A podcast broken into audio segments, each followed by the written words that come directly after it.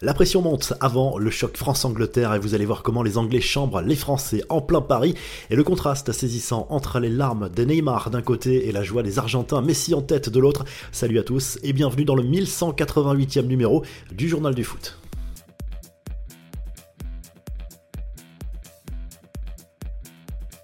C'est le grand jour pour les Bleus. France-Angleterre, c'est ce samedi 20h au Qatar. C'est un quart de finale de Coupe du Monde très attendu des deux côtés.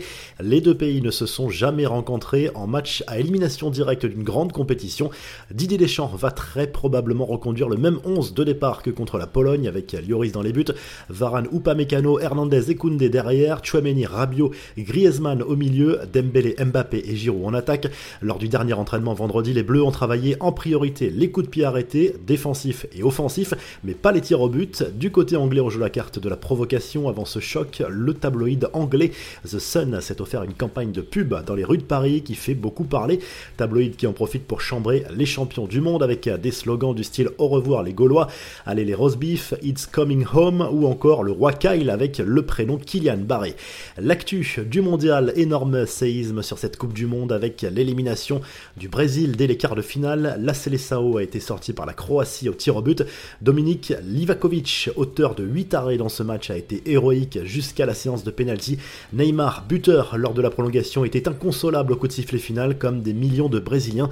L'histoire aurait pourtant pu être très belle pour la star de cette équipe qui venait quelques minutes plus tôt d'égaler Pelé au classement des meilleurs buteurs de la Seleção. C'était sans compter sur l'égalisation croate.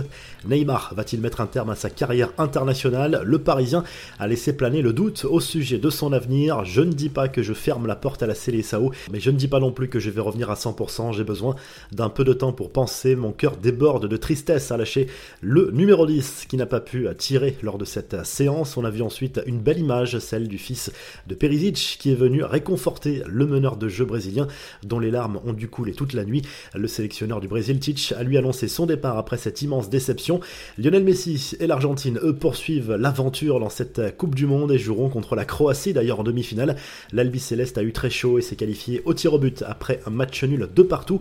Les Argentins n'ont pas montré la moindre empathie pour leur victime néerlandaise, bien au contraire, les joueurs de Scaloni se sont permis de copieusement chambrer les joueurs néerlandais, tous dépités et abattus dans le rond central et parmi les plus gros provocateurs. On retrouve sans surprise Otamendi et Paredes, l'attention n'était toujours pas retombée en zone mixte puisque Messi s'en est pris notamment à Luis Van Gaal et au style de jeu des Pays-Bas. Le Parisien est apparu très énervé également en pleine interview sans que l'on sache vraiment à qui il s'adressait. Qu'est-ce que tu regardes imbécile? Qu'est-ce que tu regardes? À lâcher Messi visiblement très agacé. Le Parisien a également taclé l'arbitre de ce match, pas au niveau selon lui. Ce samedi, avant France-Angleterre, le Portugal défie la sensation de cette Coupe du Monde. Le Maroc ne part pas favori, mais croit en ses chances à fond. Ce qui éclipse un peu cette rencontre, ce sont les tensions autour de Cristiano Ronaldo.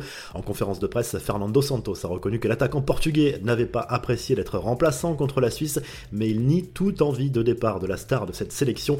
Autre point de crispation, la présence du manager personnel du Portugais provoquerait l'incompréhension au sein du groupe. Ce traitement de faveur étonne forcément les autres cadres portugais et ce n'est pas idéal pour disputer une compétition aussi importante. Enfin, le mondial et le monde du journalisme d'une manière générale endeuillé par un drame en tribune. Le reporter américain Grant Wall, 48 ans, est décédé en assurant la couverture de ce quart de finale entre l'Argentine et les Pays-Bas. Il a visiblement fait un malaise cardiaque. Il avait fait polémique au Qatar en portant un t-shirt arc-en-ciel lors d'un match pour apporter son soutien aux droits LGBTQ. La revue de presse, le journal de l'équipe est focus forcément sur ce France-Angleterre programmé ce samedi soir en quart de finale de la Coupe du Monde. Perdre peut attendre, titre le quotidien sportif avec Kylian Mbappé au centre. L'attaquant des Bleus est clairement le facteur X de cette rencontre. S'il est dans un bon soir, ce sera forcément une très bonne nouvelle pour les Bleus. La presse anglaise est également à fond sur ce match à l'image du Daily Telegraph. Les Anglais sont prêts à relever le défi selon Gareth Southgate. C'est un match très attendu des deux côtés de la Manche. Au Brésil, on retrouve les larmes de Neymar à la une du journal Odia. C'est un rêve qui se brise pour la star du PSG qui ne gagnera probablement jamais une Coupe du Monde avec la Seleção. Le pays est sous le choc après cette élimination au tir au but contre la Croatie. Cela contraste forcément avec la joie du peuple argentin. Le journal OI a choisi de placer Léo Messi et Emiliano Martinez en une ce samedi. Énorme soulagement pour l'Albi Céleste tout de même, qui est passé proche de la sortie après un match très animé contre les Pays-Bas. Si le journal du foot vous a plu, n'hésitez pas à liker, à vous abonner pour le retrouver très vite pour un nouveau journal du foot et n'hésitez pas à mettre tous vos pronostics pour les matchs du jour et notamment ce France-Angleterre.